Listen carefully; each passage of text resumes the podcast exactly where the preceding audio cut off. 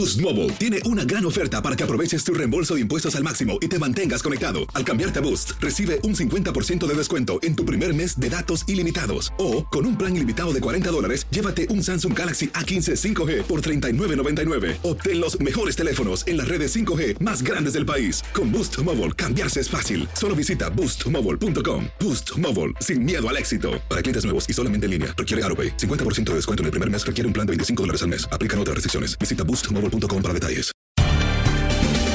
Bienvenidos al podcast de Buenos Días América, la revista radial más completa para los hispanos. Política, salud, economía, tendencia y deporte son algunos de nuestros temas. Bienvenidos.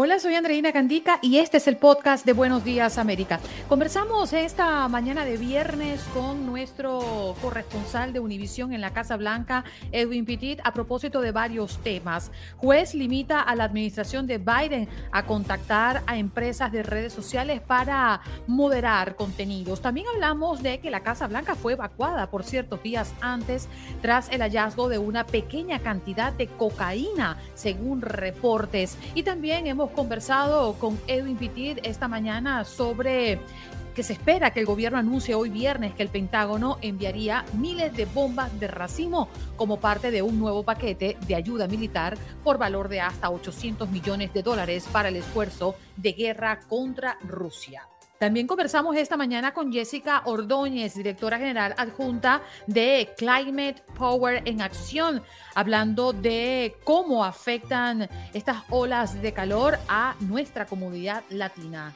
Hemos conversado sobre cómo afectan estas olas de calor a nuestra comunidad latina en los Estados Unidos. Hoy viernes agarramos nuestras maletas y nos vamos a turistear. Paula Lamas, nuestra periodista desde Seattle, nos habla de esa hermosa ciudad qué hacer a la hora de decidir este destino para nuestras vacaciones y hacer turismo. A propósito de que el próximo lunes y martes se estará desarrollando el Juego de las Estrellas y el Home Run Derby del béisbol de las grandes ligas en esta ciudad. Aldo Beetle Sánchez con los deportes. Sí, señor, vamos a estar conociendo, gracias a sus contactos deportivos, sobre el fútbol internacional, el fútbol español, por supuesto, resultados de béisbol de las grandes ligas. También una conversación con Luis Quiñones desde el Diamante que viene a Buenos Días América para hablarnos de lo que se espera para el Juego de las Estrellas y el Home Run Derby la próxima semana en Seattle y muchas otras noticias. ¿Qué pasó? Las noticias relevantes. Las historias destacadas. El resumen de lo más importante. Estos son los titulares. Información de último minuto, la tasa de desempleo en Estados Unidos el mes de junio cayó ligeramente al 3.6%, un dato que vuelve a mostrar la solidez del mercado, pese a las subidas de tasas de interés con que la Reserva Federal combate la inflación y que viene a alejar el fantasma de la inminente recesión que algunos economistas han augurado para la segunda mitad del año. Gobernador de California pide al Departamento de Justicia investigar a Florida por transportar ilegalmente a inmigrantes. Gavin Newsom firmó la carta junto al fiscal general de California, Rob Bonta, y al sheriff del condado de Bexar en Texas, Javier Salazar. En la misma califican esta iniciativa como un esquema en curso, al parecer impulsado por el gobernador de Florida, Ron DeSantis, y basado en el engaño a los migrantes. Una historia que conmovió a Texas por ocho años. Ha comenzado a desenmarañarse y nadie esperaba las vueltas de tuerca que ha dado en los últimos días. La policía de Houston informó este jueves que Rudy Farías, quien fue reportado como desaparecido cuando era adolescente en el año 2015 y fue buscado desde entonces hasta esta semana, en realidad regresó a su casa hora después de la denuncia, pero él y su madre engañaron a los oficiales dando nombres falsos durante los siguientes ocho años. Tres días consecutivos de calor intenso jamás registrado. Según reportes oficiales, la Tierra alcanzó una temperatura de 62.62 grados Fahrenheit, una cifra nunca antes vista desde que se lleva registro. Expertos aseguran que esta puede ser una consecuencia directa del calentamiento global y advierten que puede ser la tendencia a futuro, algo que traería olas de calor mortales. Atención Nueva York, porque a partir de hoy el Departamento de Transporte llevará a cabo eventos para regalar decenas de cascos para bicicleta, como una forma de concientizar sobre la importancia de obligatoriedad de utilizar los cascos al circular por las calles de la ciudad. Se llevarán a cabo entregas gratuitas durante todo el mes. La administración de Joe Biden accedió a proporcionar a Ucrania las llamadas municiones de racimo, según dijeron a varios medios, personas familiarizadas con el asunto. La decisión se produce a pesar de las preocupaciones generalizadas de que las controvertidas bombas puedan causar víctimas civiles. También debemos mencionar lo que es eh, noticia en Illinois y justamente hablábamos de tras presuntamente quitarle la vida a su esposa e hija, José Álvarez de 67 años no asistió a la corte presuntamente por tener problemas de salud y se espera que se presente con un abogado privado. El sospechoso es acusado de matar a tiros a su esposa e hija. De hecho, los vecinos comentan que escucharon los balazos en el domicilio ubicado en la 2600 de la avenida Millar en la Villita.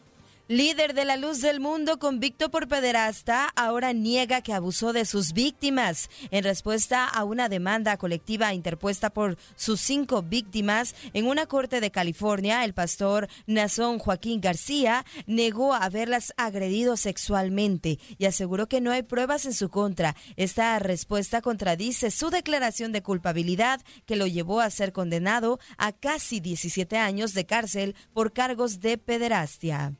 Y si echamos un vistazo a lo que pasa en el sur de la Florida en los últimos días, pues eh, estamos hablando de que se estarán paralizando gracias a algunas empresas de envío, envío marítimo hacia Venezuela hasta que no se aclare la situación de los aranceles impuestos por el régimen de Nicolás Maduro. En otras noticias, familiares de las víctimas de Parkland visitan por primera vez el lugar de la masacre. Varios familiares de las víctimas decidieron recorrer el edificio de la escuela en Parkland, Florida, donde fueron asesinadas 17 personas, en su mayoría estudiantes. Traté de decir adiós, pero al final no pude, dijo desconsolada Linda Shulam, madre de uno de los jóvenes que murieron en la masacre. Ella quería comprobar qué tan cerca estuvo su hijo de llegar a la puerta que le salvó la vida a más de 30 niños durante el tiroteo. Y en información eh, deportiva, Liverpool ha puesto sobre la mesa una oferta de 200 millones de euros por Kylian Mbappé. La Casa Blanca siempre es noticia y nuestros periodistas están aquí para contártelo. Buenos días América, desde Washington, D.C. Edwin Pitti ya está con nosotros, periodista de Univisión en la Casa Blanca. ¿Cómo estás, Edwin? Muy buenos días para ti. Andreina y Janet, muy buenos días y feliz viernes. Llegamos, se acabó la semana, llegó el fin de semana. ¿Cómo están? Bien, como dice Janet, ¿y a qué costo hemos llegado nosotros al viernes? Pero bueno, vamos a hablar de las noticias porque la Casa Blanca siempre genera muchísimas noticias y vamos a comenzar por lo ocurrido durante el fin de semana pasado. Se encontró un polvito blanco, luego se investigó, se llevó un informe preliminar, pero pareciera que finalmente sí era cocaína lo que se había enfrentado o encontrado, mejor dicho, en la Casa Blanca, que de hecho fue evacuada ese fin de semana. ¿Qué más se sabe al alrededor de eso. ¿Saben cómo llegó allí? ¿Cómo funcionan eh, los, mm, la logística de seguridad para ingresar a la Casa Blanca? Esto me llamó poderosamente la atención, Edwin. No solamente a ti, Andreina, sino a millones de personas. Ese ha sido el titular que ha acaparado páginas, que ha acaparado conversaciones en la capital política del mundo, cuando el pasado domingo, a eso de las seis de la tarde, agentes uniformados del servicio secreto estaban haciendo una rutina, una revisión de rutina y encuentran este polvito blanco en el ala oeste de la Casa Blanca, que es el lugar que alberga no solamente la oficina oval, que es la oficina del presidente, sino también la oficina de sus principales asesores. Es un lugar donde no cualquiera tiene acceso. Y aquí yo quiero comentar algo que muchas personas han estado hablando, Andreina y Janet, de que por ahí se hacen los tours, que se hacen los paseos y todo lo demás. Pero yo como alguien que he ido a la Casa Blanca y que voy regularmente a trabajar y que también he llevado a familiares en un tour, te puedo comentar que en el ala oeste no cualquiera puede entrar ahí. Así que la persona que haya llevado ese polvito definitivamente o es alguien que trabaja en el ala oeste, que va a ser una persona con un alto rango en el gobierno federal, o es un conocido de algún empleado de alto perfil en el gobierno de los Estados Unidos. Pero regresando a ese domingo en la noche, luego de que se encuentra ese polvito, el servicio secreto tuvo que llamar a los bomberos de Washington DC del Distrito de Columbia y se hace ese examen preliminar al que tú haces mención. Ahí se determinó que era cocaína, pero tuvieron que enviarlo a un laboratorio para de alguna forma confirmarlo al 100%. Al próximo día es cuando entonces el servicio secreto de manera oficial publica que ha recibido los resultados de este laboratorio y pues ya podían darle a conocer al país que se trataba de cocaína, lo que fue encontrado en esa parte de la Casa Blanca, Andreina y Janet. Te voy a decir una cosa, Edwin, aquí entre nosotros dos. Yo creo que eso es muy fácil identificar quién la dejó allí, porque huellas dactilares, cámaras por todas partes. Es decir, si no se ha dicho todavía es porque no lo quieren revelar. Totalmente. Y te digo algo, ya el servicio secreto anunció esta mañana que la investigación va a culminar la próxima semana, o sea, a mediados de la próxima semana, esta investigación llega a su fin, así logren dar con el paradero o no del responsable. Y estoy totalmente de acuerdo contigo. La Casa Blanca supuestamente es el lugar más seguro del mundo, así lo catalogan muchas personas, por toda la facilidad y acceso y tecnología que tienen con el tema de seguridad. Incluso cuando uno entra a la Casa Blanca, eh, Andreina y Janet, es muy interesante ver que cuando uno escanea el gafete de seguridad, hay una pantalla del servicio secreto que tiene una vista en vivo satelital.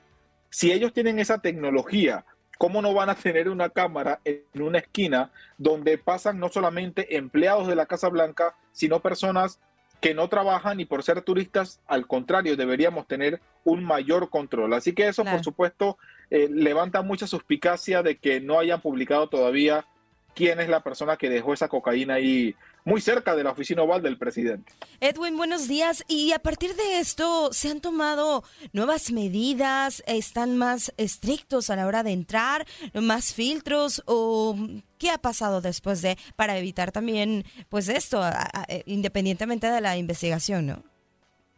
Para nada, para nada, Janet. Es que la Casa Blanca siempre ha sido un lugar muy seguro siempre ha sido un lugar con demasiados anillos de seguridad para poder entrar a cualquiera de las zonas, ya sea donde hay oficinas, donde está la sala de prensa, donde está la zona residencial, que más bien parece un museo, que es donde las personas regulares, por decirlo de una manera, eh, hacen los paseos para conocer la residencia presidencial por dentro. Pero yo lo que aquí considero va a pasar es que ya el servicio secreto tiene conocimiento de quién fue y si fue una persona de alto perfil, a lo mejor le van a dar una palmadita en la mano, la Casa Blanca va a manejar el mensaje y de esto no se va a hablar en un futuro. Pero de que ellos den a conocer el nombre de la persona, por ahora pareciera que no.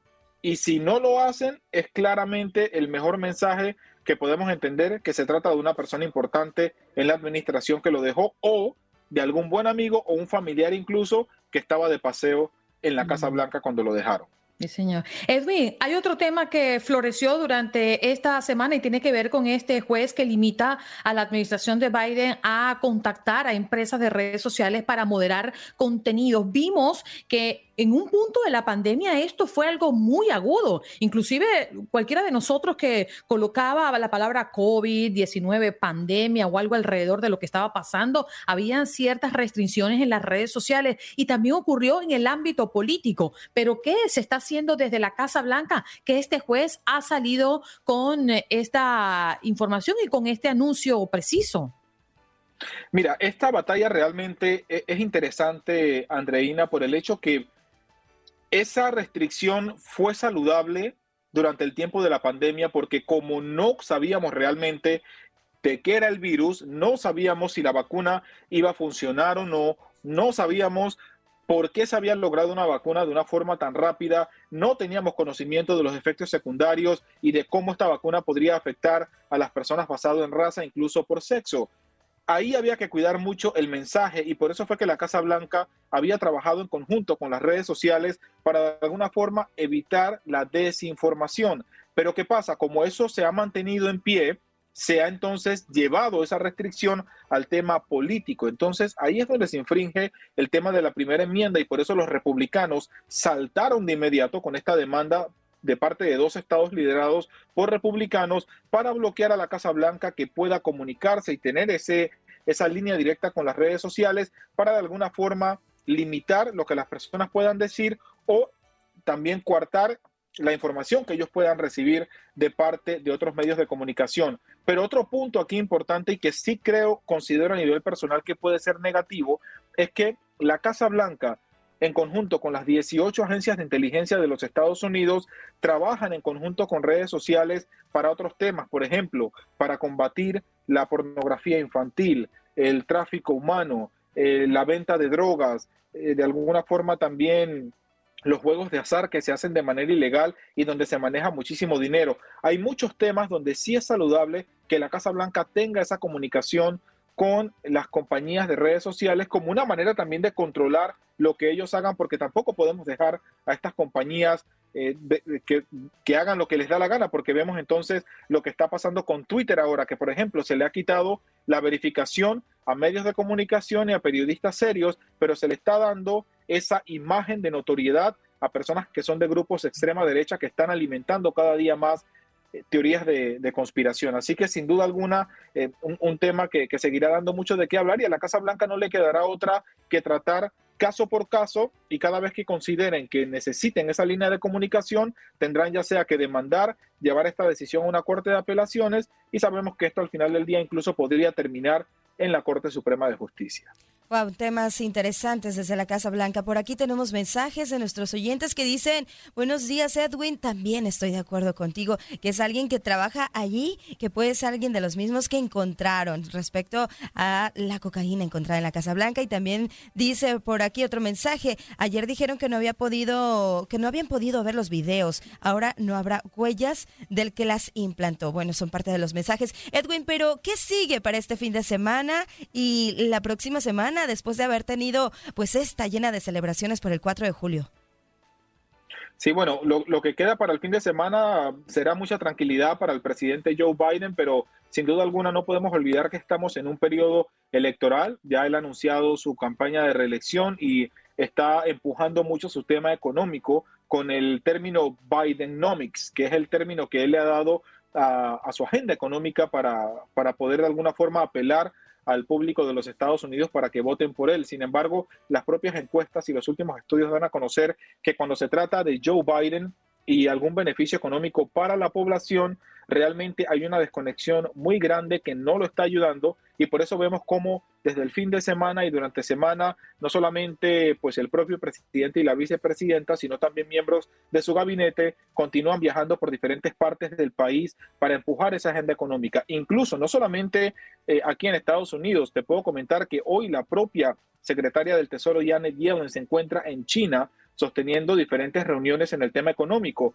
y eso mucha gente se preguntará wow, pero ¿cómo Estados Unidos manda a una persona de alto perfil a China sabiendo todas las tensiones que hay en temas de seguridad, en temas militares, en, muchos temas, pero al final del día, cuando se trata de la economía, a Estados Unidos y a potencias mundiales como China, no les queda de otra que sentarse a negociar y encontrar políticas públicas que puedan ser de beneficio para todos, porque la plata es lo que mueve al mundo y tienen que estar de acuerdo en muchas cosas y a Biden le conviene que Estados Unidos tenga una relación buena económicamente hablando con China porque eso va a determinar mucho el beneficio que él tenga políticamente de cara a las elecciones presidenciales. Edwin, y hablando de la agenda, se espera que el gobierno anuncie hoy que el Pentágono estaría incluyendo armas en un nuevo paquete de ayuda militar por valor de hasta 800 millones de dólares para el esfuerzo de los ucranianos, ¿no? Por expulsar de su territorio a las tropas invasoras de Rusia. Se habla inclusive de municiones de racimo.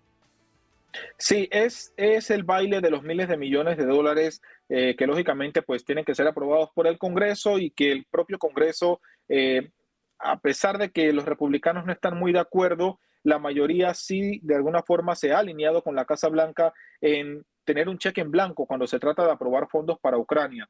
Estados Unidos ha, sido muy reacio en, no enviar, por ejemplo, el tema de los aviones militares, el tema de helicópteros, helicópteros sino más bien darle el entrenamiento a las fuerzas rusas, eh, perdón, a las fuerzas ucranianas para que se puedan defender y también sí dándole municiones. Pero aquí Estados Unidos, cada vez que anuncia este tipo de paquetes, les puedo comentar que aquí en Washington DC siempre nace un debate, porque tan solo a tres cuadras de la Casa Blanca hay uno de los centros más grandes del país para desamparados y tú puedes ver en las calles a todas estas personas sin comer, con problemas de, drogadicción y si bien es cierto, en muchos de los casos son por decisiones individuales, no dejan de ser personas que viven en los Estados Unidos y podrían beneficiarse de un mejor fondo cuando se trata de darles la mano eh, de alguna manera.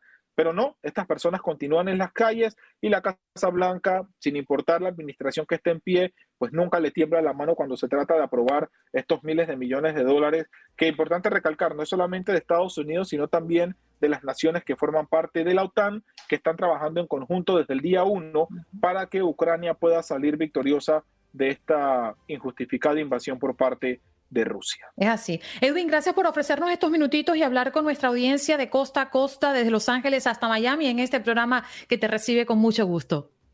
A la orden, un fuerte abrazo a ustedes, a los radioescuchas y que tengan un excelente fin de semana. Igual para ti, Edwin Pitti, nuestro corresponsal de Univisión en la Casa Blanca, hablándonos de tantos temas, ¿no? Alrededor de mm, el presidente Biden y la agenda que se mueve a partir de este momento.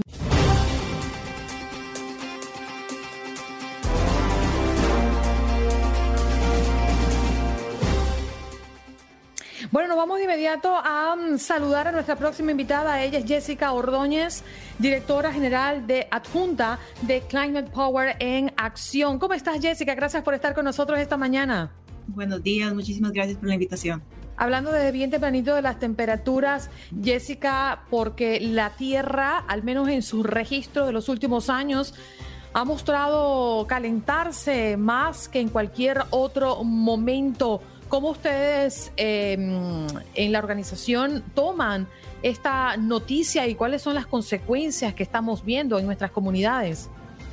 Exactamente, Andreina. Esta semana hemos visto 38, este miércoles habían 38 millones de estadounidenses bajo algún nivel de alerta por calor extremo.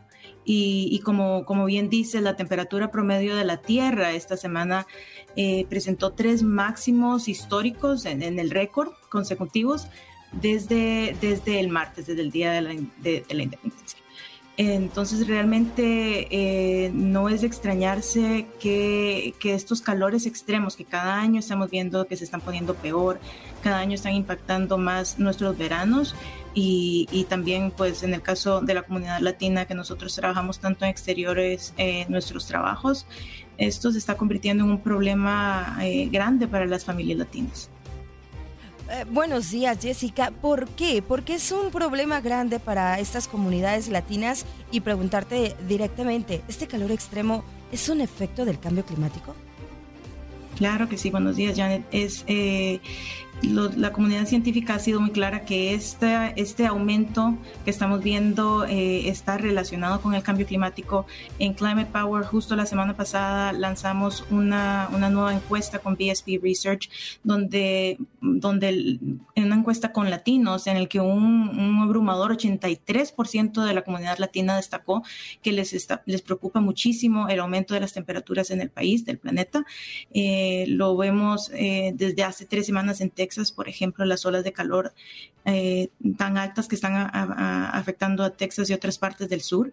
Y, esto es preocupante porque, por ejemplo, la Organización Meteorológica Mundial subrayó ya que en los próximos cinco años tenemos un 98% de probabilidades de ver por lo menos una vez el año más caluroso, eh, un año más caluroso que cualquier otro registrado en, el récord eh, histórico.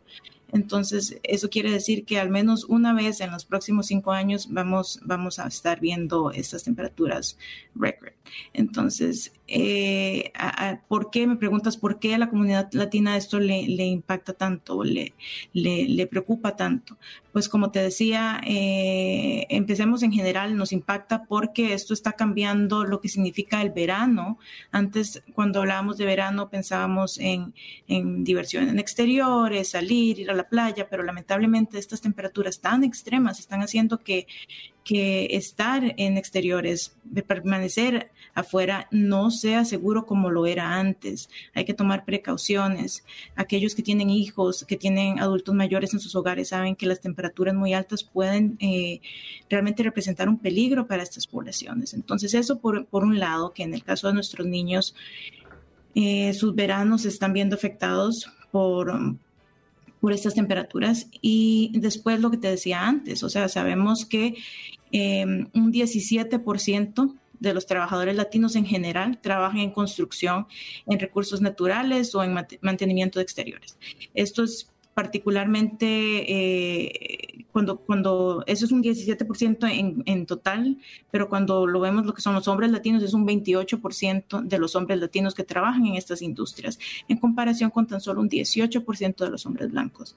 Entonces, nuestra, nuestra comunidad se ve más impactada por estas temperaturas porque simplemente no podemos darnos el lujo de decir, bueno, está muy alta la temperatura hoy, no voy a salir, porque ahí están nuestros trabajos. Entonces, tenemos que escoger entre pues, poner en peligro nuestra salud, nuestra vida, para poder ir a trabajar o perder horas laborales.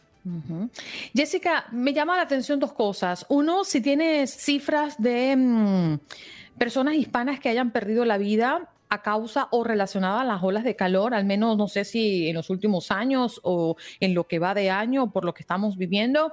Y además, ustedes que están cerca de las comunidades, ¿qué dicen ellos? ¿Están buscando desplazarse a otros lugares más frescos donde haya o exista menos calor durante estas épocas? ¿Cuál es el feedback que recibes?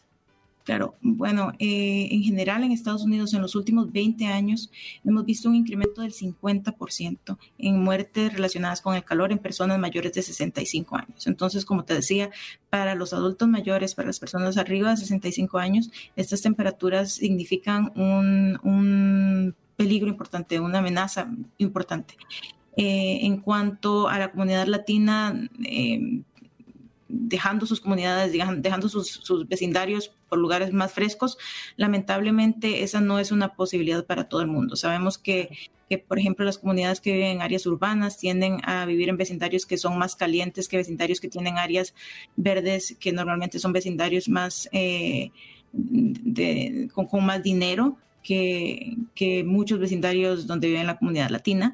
Entonces, eh, eso no, mm, por más que, que, que, la mayoría quisiera irse a un lugar más, más fresco, no es una posibilidad para todos.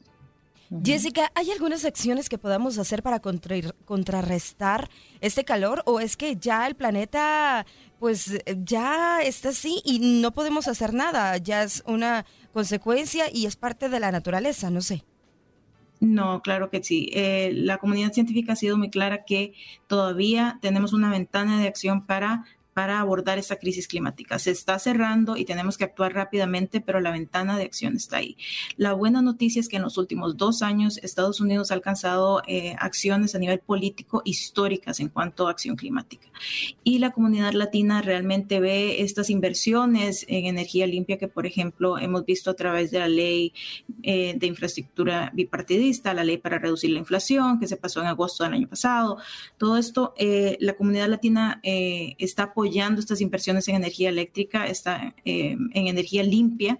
Em, em, en la misma eh, encuesta que te mencionaba anteriormente, un 76% de los latinos tienen una opinión general favorable de los componentes climáticos de la ley para reducir la inflación, por ejemplo. ¿Por qué? Porque ellos realmente ven esta inversión en energías limpias, esta inversión en automóviles, eh, en las industrias de automóviles eléctricos, en todas estas eh, energías que nos van a ayudar a reducir las emisiones de, la, industria fósil, por ejemplo. ven una opción positiva para poder realmente abordar esta crisis, una crisis que como, como hablábamos anteriormente, no solo nos impacta, ya no es abstracto, no es solo impacta el clima, impacta nuestras posibilidades, eh, nuestros trabajos, nuestras economías, la salud de nuestras familias, el futuro de nuestros niños. Es una crisis que aborda realmente toda nuestra vida. Entonces, la comunidad latina en general ve las inversiones en, eh, en energías limpias como algo positivo. Jessica, te damos las gracias por estar con nosotros esta mañana y hablar un poco de cómo el calor está afectando a nuestras comunidades latinas en los Estados Unidos. Un abrazo para ti. Gracias. Allí teníamos a Jessica Ordóñez, directora general adjunta de Climate Power en Acción. Preparen sus maletas y escojan el mejor asiento. Es momento de darnos una vuelta por Estados Unidos y América Latina. Conociendo, viajando y turisteando. Buen viaje a América. Nos vamos a Seattle. Sí, señor. Paula Lama, ella, la misma que ven todos los lunes con su Bemba Colorada, está el día de hoy para hablarnos de esta ciudad que estará recibiendo el Home Run Derby y el Juego de las Estrellas el próximo lunes y martes. Y es por eso que vamos a explorar como turista esta gran ciudad. ¿Cómo estás, Paula? Muy buenos días. Muy buenos días, muy feliz de compartir con ustedes, así que abróchense los cinturones que nos vamos de viaje por Seattle. Si tiene 24 horas, si tiene 48 horas o si viene a pasar el fin de semana, pues tiene tiempo más que suficiente para conocer la ciudad y diferentes lugares, así que vaya tomando nota. Primero lo que tiene que hacer es no pegar el grito en el cielo porque aquí existen los taxes por todo. Aquí todos pagamos taxes por todo y van desde 6.5 dólares hasta 10.25 dólares. Todo depende de lo que vaya a comprar, de lo que vaya a invertir. Fíjese que nosotros somos la, el segundo destino a nivel nacional para verano, a nivel doméstico, a nivel de viajes domésticos. Así que Seattle es, una de las ciudades favoritas de todos en este país porque durante el verano no tenemos ni una sola nube en el cielo, es completamente azul, lo que llaman los meteorólogos el bluebird, es precioso. Y les cuento más, vamos a arrancar este paseo por esto que ustedes ven aquí, el Pike Place Market. El Pike Place Market fue fundado en 1907 para los que están conectados a través del streaming, lo pueden ver, tiene el primera, la primera tienda de Starbucks y eh, pues más de 220 tiendas de dueños locales, de pequeñitos negocios, no de grandes cadenas. La única grande cadena que está es Starbucks. Así que es uno de los mercados ah, más antiguos ah, del país. Tiene agricultores, tiene restaurantes. Eh, vale la pena visitarlo. De allí nos vamos a ir recorriendo lo que es el nuevo malecón o vamos hasta el Pier 62, que es histórico. Allí se celebran ah, muchísimas cosas. La comunidad se ha reunido desde los años 1800 para darle la bienvenida a los, a los inmigrantes también. Es hermoso, tiene una rueda. De allí podemos salir y eh, pues irnos hasta el Space Needle, donde pues eh, se recibe más de 1.300.000 visitantes cada año y recientemente culminó la celebración de los 60 años que comenzó desde el verano pasado porque fue construida para la Feria Mundial que se realizó aquí en 1960 es una maravilla que tiene que visitar, puede tener una vista de 360 grados completa de la ciudad. Es fantástica y recientemente fue renovada, así que ya no existen esas rejas, ya no existe una separación, es todo de cristal, es todo de vidrio y puede ir tan lejos hasta donde está el vidrio. También tiene un restaurante giratorio en la parte superior, así que para los que no sufren de vértigo, buen provecho, porque yo no puedo. Eh, que seguimos de allí, justamente el Space Needle se, encuentra en lo que se llama el Seattle Center. Es, ah, son más de 70 acres donde usted puede encontrar arte, cultura, educación, entretenimiento, música. Tienen museos, ahí veíamos justamente el Pacific Center que es el centro de ciencia, donde no solamente hay teatros, también está pues una exposición de biodiversidad, en fin, hay de todo. Además de ahí está la Casa del Ballet, la Casa de la Ópera, es el Museo Mop-Up, eh, donde encuentran exhibiciones de, las diferentes bandas de rock que ha dado esta ciudad, que por cierto es cuna de la música en muchísimos sentidos. De allí nos podemos eh, ir hasta lo que es Kerry Park. Kerry Park tiene una vista de la ciudad maravillosa en Ballard, donde pueden tomarse unas fotos únicas y donde ustedes ven esas postales maravillosas de Seattle. De Kerry Park nos podemos ir hasta las exclusas en Ballard. Tenemos unas exclusas que son de la época de 1800, de 1900, que todavía funcionan y sirven para que se puedan pasar los barcos de un lugar a otro. Vale la pena visitarlo porque aún vemos cómo esa tecnología de esa época pues sigue estando presente y vigente para poder funcionar y poder pues hacer pasar muchísimo lo que es la eh, el flujo marítimo. Y vale destacar que somos uno de los estados donde más salmones hay y allí en las esclusas pueden verlos brincar de un lado al otro, por cierto, y son maravillosos. De allí nos podemos ir a ver al gnomo que está vigilando la ciudad con un solo ojo debajo del puente de Freeman y terminamos el recorrido en lo que es el uh, South, Lake, eh, Lake Union, donde podemos hacer happy hour o una cenita y, por cierto, celebrar los 30 años de Sleepless in Seattle que van a ocurrir justamente este sábado, es decir, mañana, cuando el Space Needle y la Estatua de la Libertad se enciendan a la misma hora con los mismos colores. Wow, qué maravilla, Paula, esta ciudad, todo lo que platicas, de verdad que dan ganas de ir. Y es que es maravillosa entre esa parte mm, de modernidad cultural también, pero transmiten una vibra muy positiva y muy buena vibra, como, como dicen en México. Eh, Paula. Y no hay que gastar mucho. Eh, justo eso te iba a preguntar. A ver, yo sé que Seattle es un poco costosa. ¿Cómo cuánto hay que gastar o como cuánto hay que llevar?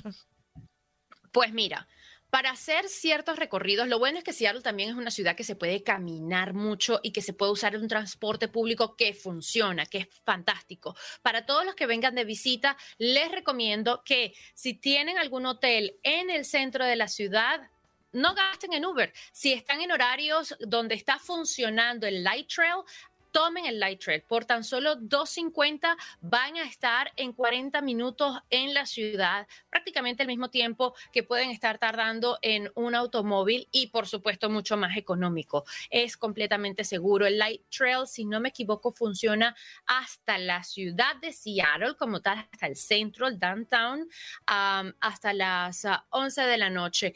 Pero realmente dicen que es hasta las 12 porque hasta en el recorrido a donde lo agarre, allí se para pero yo mm. recomiendo que sea hasta las 11 de la noche porque así le tiene chance uno de llegar hasta la ciudad.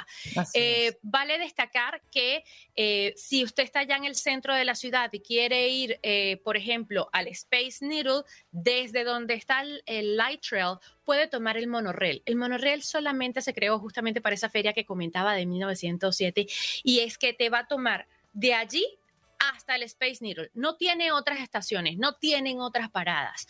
Y es un recorrido chiquitito, pero muy, muy lindo. Y lo va a pasar por dentro un poco como del museo Mop-Up. Eh, va a llegar allí y se va a transportar de alguna forma a los años 70. Pero cuando veas el Space Needle, lo que es el Chihuli Garden, que es el jardín de Chihuli, con exhibiciones y plantas maravillosas, eh, pues lo van a disfrutar mucho. Hay cosas que no, no son necesariamente que tienes que entrar para pagar, pero puedes visitar el Seattle Center completamente gratis. Además, tenemos un tour eh, también en la ciudad que eh, es ah, por cortesía de Amazon y puedes bajar la aplicación y puedes visitar todos los edificios que tiene Amazon por fuera y te van explicando eh, a nivel audio todo lo que vas viendo, inclusive las esferas, las famosas esferas donde hay, como el arca de Noé, hay plantas de todas partes del mundo para salvarlas y para que la gente tenga conocimiento de la biodiversidad y de que hay que cuidar el planeta. Qué bonito paseo nos has dado por Seattle. Ya tengo ganas de ir, aunque sí concuerdo con, con Janet diciendo pues que eh, hemos escuchado que los hoteles, el traslado, inclusive por estos días, bueno, también estamos en temporada alta,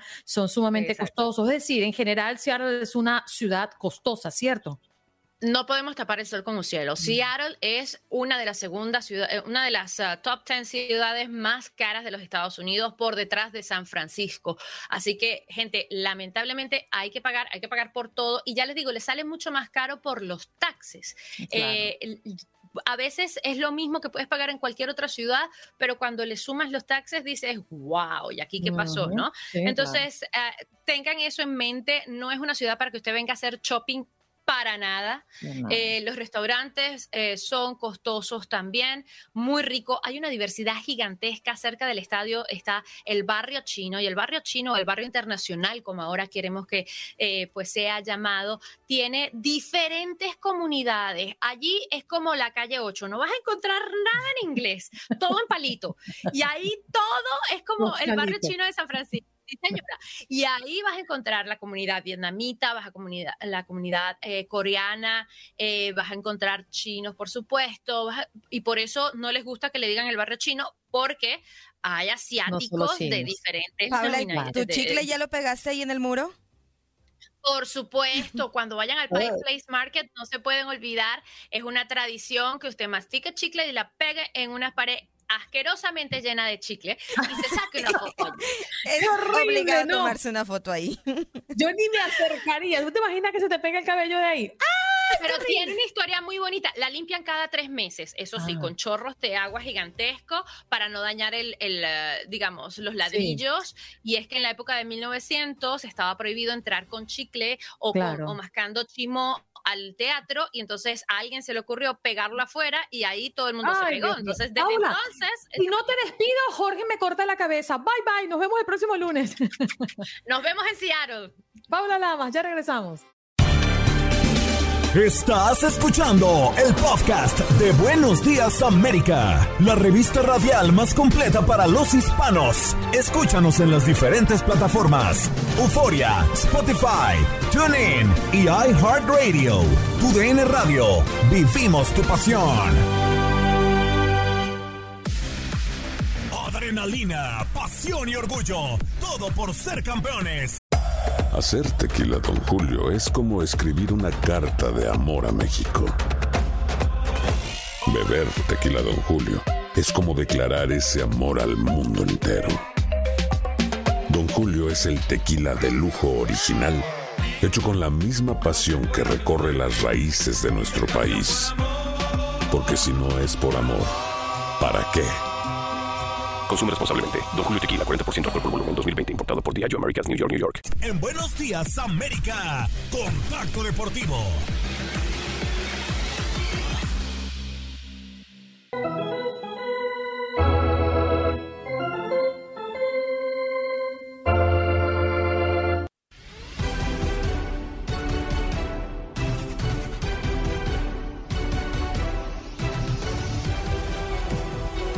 Bienvenidos, bienvenidos a este primer contacto deportivo para hablar de lo que es la Major League Baseball. Así es, porque primero antes que nada, abróchense los cinturones porque para el tercer contacto deportivo tenemos un invitado para hablar de grandes ligas. Pues bueno, un máster en la disciplina para nuestro cuarto contacto deportivo. Ya saben que tenemos nuestro invitado tu DN, pero vamos ahora sí repasar rápido al buen eh, Jorge Alfaro quien pues el atleta de 30 años empezó la temporada de la organización de las Medias Rojas, ¿no? Ahora el apodado Aquaman pues firma nuevamente con los eh, Red Sox esta tipo de renovación de contrato, pero con eh, evidentemente un, eh, una cláusula de ligas menores que sería muy difícil de cumplir, pero pues por ahí los Red Sox hacen negociaciones prácticamente seguras, ¿no? En más noticias, vámonos con que los Yankees anuncian debut para prácticamente la firma de una agencia libre, Carlos Rondón, así es. Eh, bueno, finalmente tendrá la oportunidad de, ahora sí que así lo apodan, de mostrar su calidad como abridor en esta rotación de los Yankees, aprovechando la baja de el juez. Eh, ya está prácticamente mm, activado después de estar 60 días en la lista de lesionados y pues bueno, este lanzador hará su debut en este grandísimo equipo en contra de los eh, Chicago Cubs el día de hoy.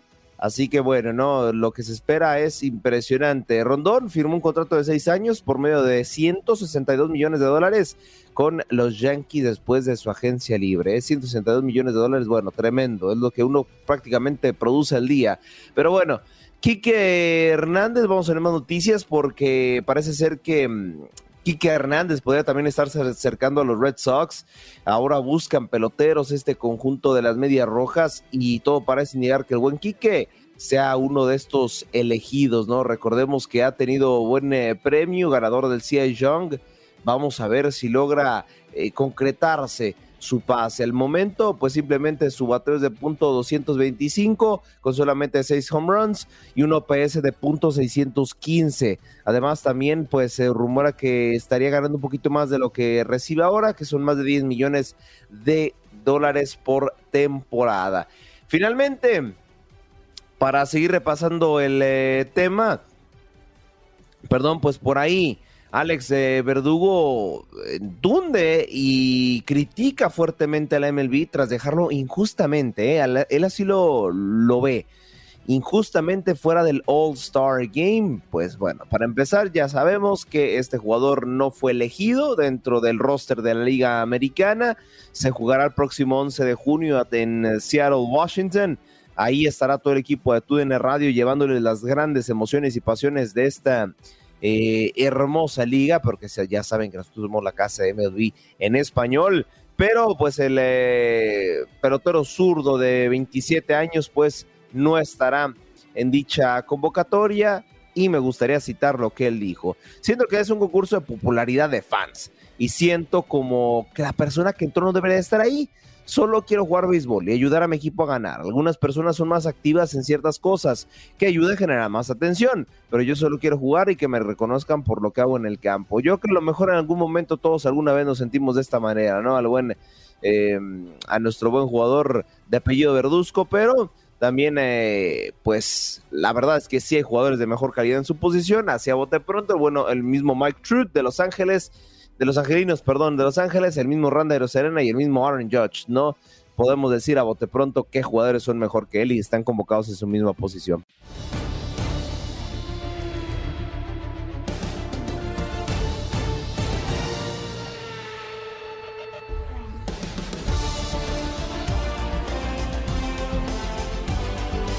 Bienvenidos, bienvenidos a este segundo contacto deportivo para hablar de lo que es hoy en día la Fórmula 1, porque habrá el Gran Premio, evidentemente el Gran Premio de Silverstone en la Gran Bretaña.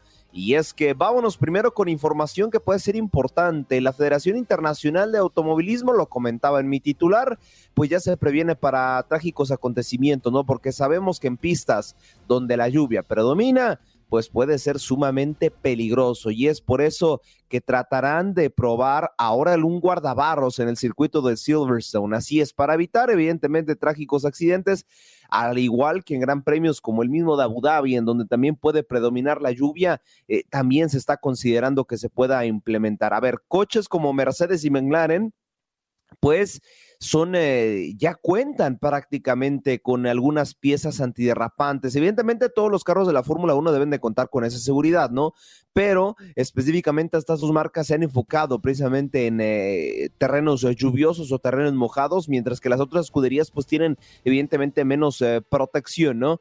Así que quieren evitar este tipo de riesgos y pues buscarán, reitero, este guardabarros para que no haya ningún accidente en Gran Bretaña y ojalá no hablemos de otro accidente en Fórmula 1, por supuesto.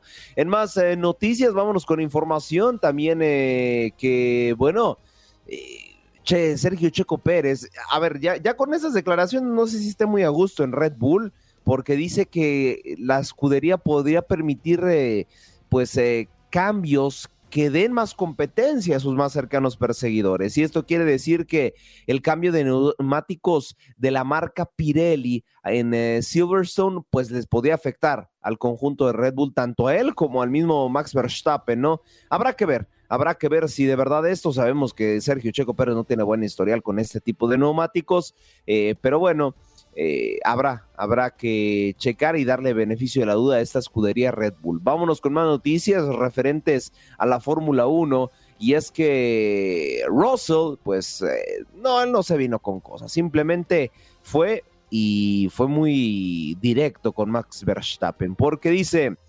Cosas como el calendario 2022 no ayuda a que piense quedarme mucho más tiempo en la Fórmula 1 y es que ya es algo repetitivo, ¿eh?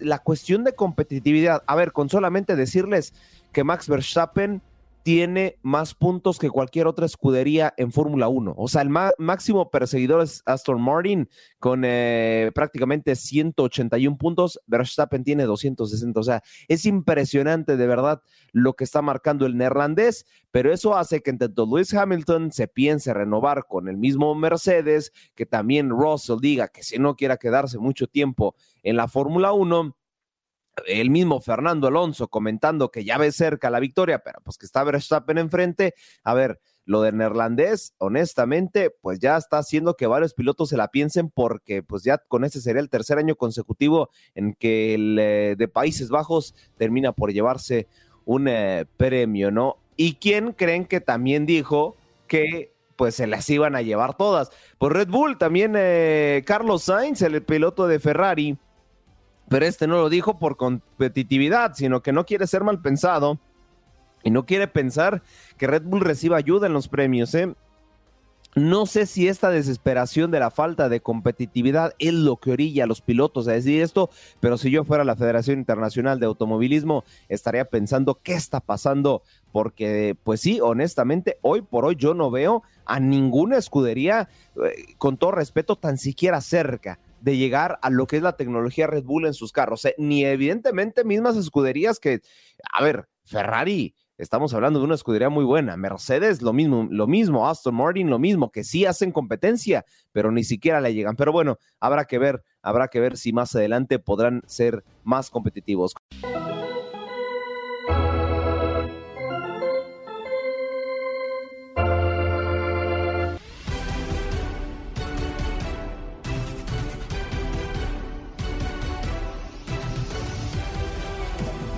Y bienvenidos, bienvenidos a este tercer contacto deportivo para hablar de lo que será este lunes el Home Run Derby y por supuesto el martes el juego de las estrellas de la Major League Baseball. Y para, hablar de ello tenemos al titular, al estelar de lo que viene siendo los segmentos de béisbol en TUDN Radio. El máster en dicha disciplina, nuestro queridísimo Luis Quiñones. ¿Qué tal Luis? ¿Cómo estás?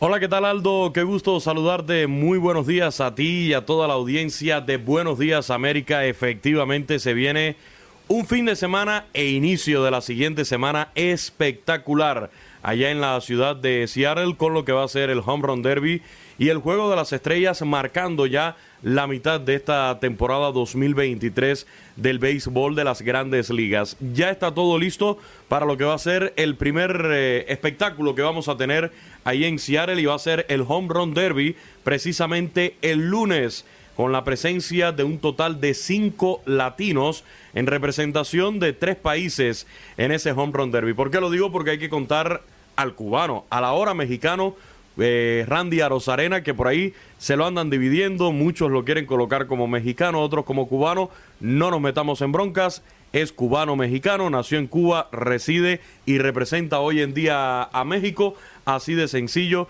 pero va a ser espectacular. Los últimos en subirse al barco, mi estimado Aldo, fueron el cubano Luis Robert, la pantera de los White Sox, y Adolis García, el Bombi del equipo de los Rangers de Texas con una gran campaña. De tal manera quedaron los enfrentamientos de este Home Run Derby de la siguiente manera por la ubicación en cuanto a la cantidad de honrones que han conectado en esta temporada. Luis Robert terminó siendo el número uno. Quedó empatado con Pete Alonso, pero el sistema de desempate estipulaba que iba a quedar como primer sembrado para este Home Run Derby, el que más cuadrangulares hubiera conectado del 15 de junio a la actualidad. Y allí Luis Robert estaba por delante de Pete Alonso, por lo tanto, Luis Robert quedó en el primer lugar, va a enfrentar en primera ronda a Adley Rochman de los Orioles de Baltimore, mientras que mencionar también por la, el ganador de esa llave estaría enfrentándose al que gane la batalla de cubanos en primera ronda, Adolis García contra Randy Arena. Esa va a ser espectacular, solamente abriendo el Home Run Derby. Así que de ahí saldrían los primeros semifinalistas de esas dos llaves que ya les mencioné. Y por el otro lado, Pete Alonso contra el local Julio Rodríguez. Julio Rodríguez fue el primero en decir voy al Home Run Derby, lo quiero disputar ahí en mi casa y por lo tanto va a enfrentar a Pete Alonso en esa primera llave y el que gane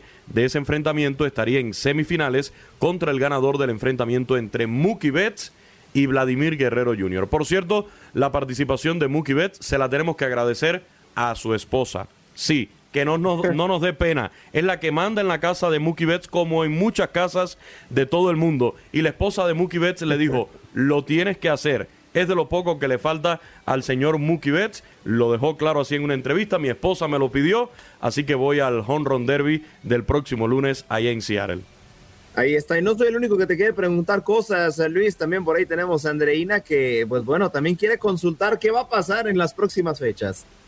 Y Luisito, feliz día y por allá por Seattle ya se está organizando una comunidad grandísima esperándote, ¿eh? Para Oh. cuando llegues el próximo domingo, te tienen sorpresa, cafecito y desayuno. Mira, Luisito, eh, quiero preguntarte por Choey Otani, porque supimos que esta semana permitió jonrones consecutivos por primera vez en su carrera en las grandes ligas y luego abandonó el juego. Se habla de una ampolla en el dedo medio derecho después de permitir estos cuadrangulares de los que hablamos. Yo te pregunto, la, la, la falta y la, falta de presencia de Choey Otani en este juego de las estrellas se debe a una coincidencia por esta molestia que tiene o crees que hay un ambiente para protegerlo y que no se desgaste en, esta, en estos eventos de mitad de temporada?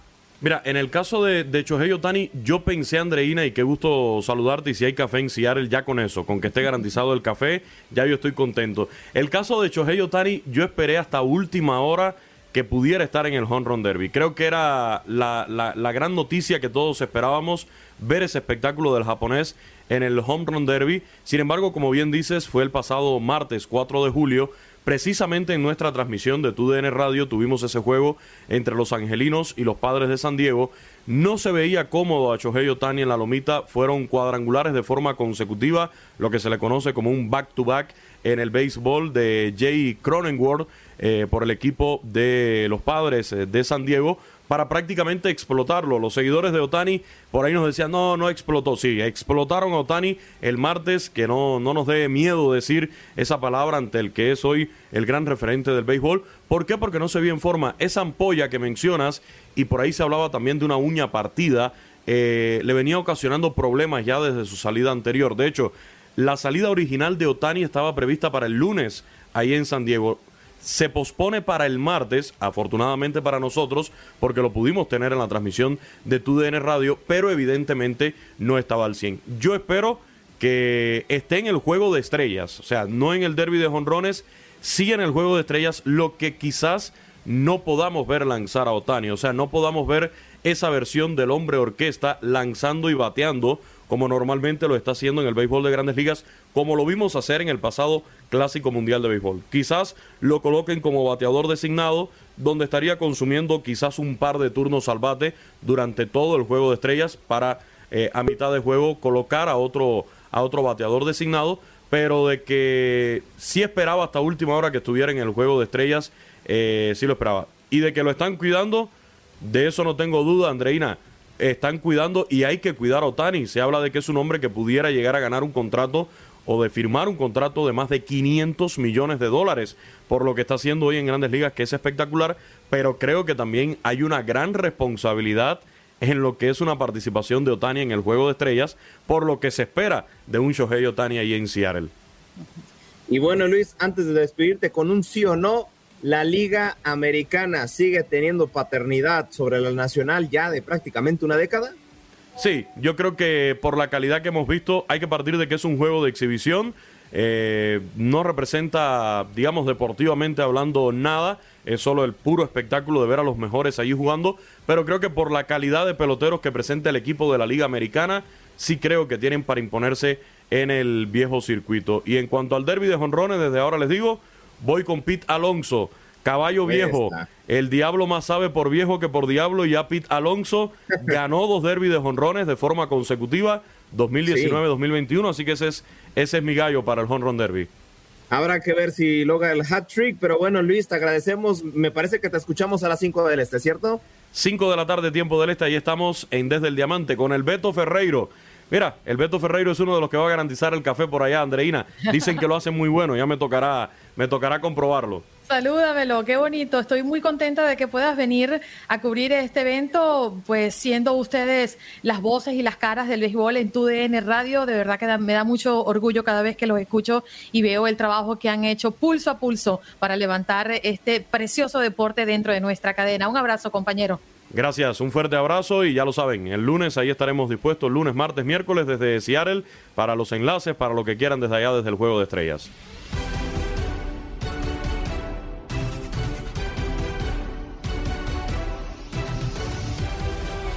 Y bienvenidos, bienvenidos al octavo arte. Y así es como arrancamos nuestro cuarto y último contacto deportivo para hablar de lo que será la actividad de la selección mexicana en esta Copa Oro del día de mañana en frente de la selección eh, costarricense, al igual que la jornada 2 del fútbol mexicano. Para ello, tenemos un máster en la disciplina, nuestro compañero de TUDN, José Luis López Salido. ¿Qué tal, José Luis? ¿Cómo estás?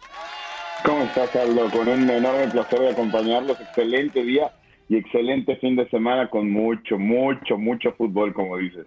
Así es, tenemos selección y actividades clubes, pero ¿qué te parece, José Luis, si vamos primero con la selección mexicana, ¿no? Que me parece tiene el compromiso sí o sí de pasar a las semifinales y se enfrenta a una Costa Rica que también hizo la tarea de último momento, ¿no? 6 por 4, un partido de 10 goles, eh, con lo cual eh, se clasifica. ¿Quién crees que es tu favorito? Y si vamos a ver esta selección mexicana, que para mí, con todo respeto, para mí fue un espejismo la victoria frente a Honduras, pero ¿crees que volvamos a ver ese ritmo de juego que mostraron en el primer partido? Vamos a ver, lo vamos a ver, sí, sí, sí, de pronto el globo como que se pinchó, como que se desinfló eh, después de los dos primeros partidos.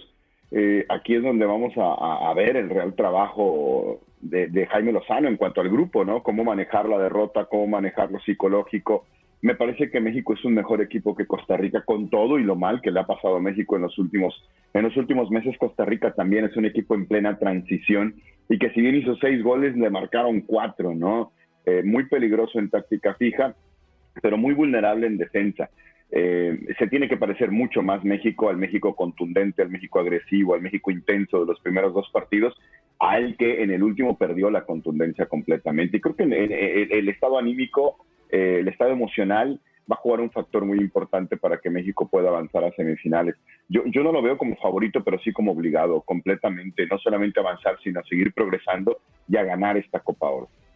Sí, de acuerdo contigo, José Luis, y habrá que ver, creo que otro partido que se lleva mucho los reflectores, pues es uno, un derby, ¿no? De la CONCACAF, que es Estados Unidos frente a Canadá.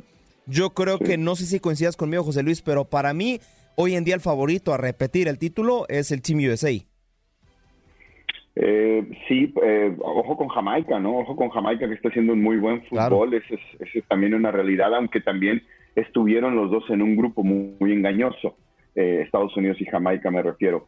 Veo favorito a Estados Unidos sobre Canadá, creo que Canadá se, se debilita mucho sin, sus individualidades eh, y Estados Unidos pues, ha logrado compactarse bien, ¿no? Entonces, sí, dos partidos, el México-Costa Rica y el Estados Unidos-Canadá, que no estamos acostumbrados a ver últimamente en ronda de cuartos de final. Esos son partidos de semifinales, eh, así que dos equipos, dos selecciones se van a quedar en el camino, ¿no? Y, y, esto abre la puerta a una Panamá, a una Jamaica, ¿por qué no a una Guatemala que trae ese impulso emocional también? Sí, bien lo comentas, ¿no? Estos, no sé si llamarlos caballos negros porque vienen de, de un proceso eh, con buenos resultados, sí, Jamaica, donde su base es prácticamente jugadores de Premier League y de la Championship de Inglaterra, Guatemala, que viene a hacer prácticamente historia siendo eh, primeros de grupo, y bueno, viene el caso de Panamá, que también viene de jugar el Final Four. Para ti, ¿cuál crees que sea? No creo que sea una sorpresa como tal, pero digámoslo así, el caballo negro para las semifinales. Eh, si pasa a Guatemala lo sería, ¿no? Sin lugar a dudas. Eh, una, una selección que, que, regularmente cuando clasifica Copa Oro se queda en fase de grupos, que no ha accedido a últimas rondas eliminatorias en los últimos ciclos y que bueno, hoy ha encontrado un orden. Y también el otro día, el martes en New Jersey, encontró el impulso de la gente, ¿no? Como el jugador número dos en un partido en donde creo fueron superados por Guadalupe. Pero bueno, al final este, yo, yo creo que de, lograr, de llegar a, una, a una instancia semifinal, Guatemala podría ser ese caballo negro. otra cara les ha dado el eh, flaco Tena referente a pues a esta nueva etapa de Guatemala, también buscando obviamente la clasificación al Mundial de Norteamérica 2026. Pero José Luis, tomamos un avión de los Estados Unidos, viajamos hacia la República Mexicana porque se juega la fecha 2 del fútbol mexicano y me parece que hay dos partidos que resaltan sobre el resto. Bueno, yo, yo me atrevería a decir tres. Primero, un Cruz Azul frente a Toluca, ¿no? Creo que dos eh, equipos que prometían más en su fecha debut y quedaron a deber, uno empatando con San Luis y el otro perdiendo frente al Atlas. Sí, con Necaxa, no empata Toluca. Sí, perdón. Y, y, el, y el Atlas que, que, vence a Cruz Azul, sí, de acuerdo, pero, pero la misma historia de muchos, ¿no? No solamente de, estos dos que mencionas, Aldo, también del América, eh, eh, varios equipos que, se esperaba más en el arranque y no han comenzado bien. También hay que mencionar que hay ausencias, ¿no? Los, los seleccionados que no están, etcétera. Pero, pero sí, un partido con dos equipos que no pueden perder, ¿no? Un Cruz Azul obligado a ganar porque entonces va a empezar a generar muchísimas dudas y un Toluca que ya no tiene margen de error, ¿no? Un, nuevo torneo con Nacho Ambriz, otra vez el equipo que más se refuerza por tercer por tercera ventana de transferencias consecutiva es Toluca el que más eh, refuerzos de calidad tiene y, y claro que está muy obligado, ¿no? Los dos a ganar. De acuerdo contigo, José Luis. Y alguien que sí se enfrentó al Atlético de San Luis fue Rayados, que empató uno por uno y se estará enfrentando a alguien que también ya comenté, a los rojinegros del Atlas, eh, precisamente en el gigante de acero. También este partido me gustaría saber tu opinión, José Luis. No sé si Rayados con el Tan Ortiz pueda mostrar una mejor cara en casa o bien los rojinegros eh, pueden sacar la victoria desde el gigante de acero. Sí, el tema del Tano yo creo que tiene que ser paulatino, ¿no? Tiene que, tiene que ser poco a poco eh, tiene que ser un equipo mucho más agresivo, mucho más proactivo en, de medio campo hacia adelante. Creo que lo va a hacer. Eh, y, bueno, Atlas tiene una muy buena presentación ya sin Julián Quiñones, que es el gran signo de interrogación, ¿no? ¿Qué va a pasar con este Atlas post Julián, ¿no? Que es, que es el, el hombre más importante en la consecución del, del bicampeonato. El partido muy, muy interesante. Vamos a ver quién. Atlas empezó bien, pero bueno, Monterrey seguramente mejorará. De acuerdo, y bueno, le daremos la bienvenida a la familia de TUDN, ¿no? A Rayados este fin de semana, que regresa con nosotros. Y bueno, José Luis, este fin de semana, ¿dónde te vamos a ver y o escuchar? Eh, vamos a estar esta noche en TUDN, en Necaxa Cholos, y sábado y domingo en los partidos de, Copa Oro. Este, el sábado estaremos con, con Blas Pérez, con Bambam Zamorano en el eh, Panamá Qatar, y el domingo estaremos con Pescadito y con, con el Bambam en el Guatemala Jamaica. Ahí está, José Luis, ya sabes que esta es tu casa. Buenos días, América. Y bueno, te agradecemos por tu tiempo y muchas gracias. Gracias, abrazo grande, gran fin de semana. Ahí lo tienen José Luis López Salido, nuestro compañero de TUDN. Y antes de cerrar este contacto deportivo, me gustaría comunicarles una gran noticia que me acaba de llegar. Y es que eh, precisamente hoy, a través de las pantallas de TUDN, de TUDN Extra, eh, obviamente por televisión, por cable podrán sintonizar este partido. Su servidor estará debutando en televisión. Estaré junto a Ramsés Sandoval narrando en inglés el partido entre Necaxa y los Cholos de Tijuana. Simplemente les quería comunicar esta gran noticia. Por si tienen en Extra en su sistema de cable, pues ahí me podrán estar escuchando junto a Ramsés Sandoval. En inglés, por si les gusta el fútbol en inglés, pues ahí nos estarán escuchando. Bueno, Aldo, felicidades en esta nueva etapa. Creo que ya habías tardado en llegar a la televisión. no, muchas gracias. Era algo que. Y, y, sucedió algo muy curioso, ¿eh? De la nada, Carlos llega y me dice: Necesitamos a alguien que narre inglés. Y yo, pues yo narro inglés. Y vámonos. Ahí vamos a estar, Cuando las cosas llegan, Aldo. Cuando las cosas llegan, llega y dice: Bueno, uno tiene que darse una ayudadita, pero la verdad es que cuando las cosas están para uno, están para uno. Sí, claro, y eh, por, ahí alguna vez me dijeron el inglés abre puertas, y sí es cierto, el inglés sí abre puertas. Sí, claro, por supuesto. El ser más versátiles y tener más herramientas, claro que te abre puertas. Felicidades, Aldo, y allí te escucharemos. Gracias, con esto ahora sí cerramos nuestro cuarto y último contacto deportivo. Gracias por acompañarnos en nuestro podcast. Buenos días América. Y recuerda que también puedes seguirnos en nuestras redes sociales. Buenos días AM en Facebook y en Instagram. Arroba Buenos días América. AM. Nos escuchamos en la próxima. Boost Mobile tiene una gran oferta para que aproveches tu reembolso de impuestos al máximo y te mantengas conectado. Al cambiarte a Boost, recibe un 50% de descuento en tu primer mes de datos ilimitados. O, con un plan ilimitado de 40 dólares, llévate un Samsung Galaxy A15 5G por $39.99. Obtén los mejores teléfonos en las redes 5G más grandes del país. Con Boost Mobile, cambiarse es fácil. Solo visita boostmobile.com. Boost Mobile, sin miedo al éxito. Para clientes nuevos y solamente en línea, requiere AroPay. 50% de descuento en el primer mes requiere un plan de 25 dólares al mes. Aplican otras restricciones. Visita boostmobile.com para detalles.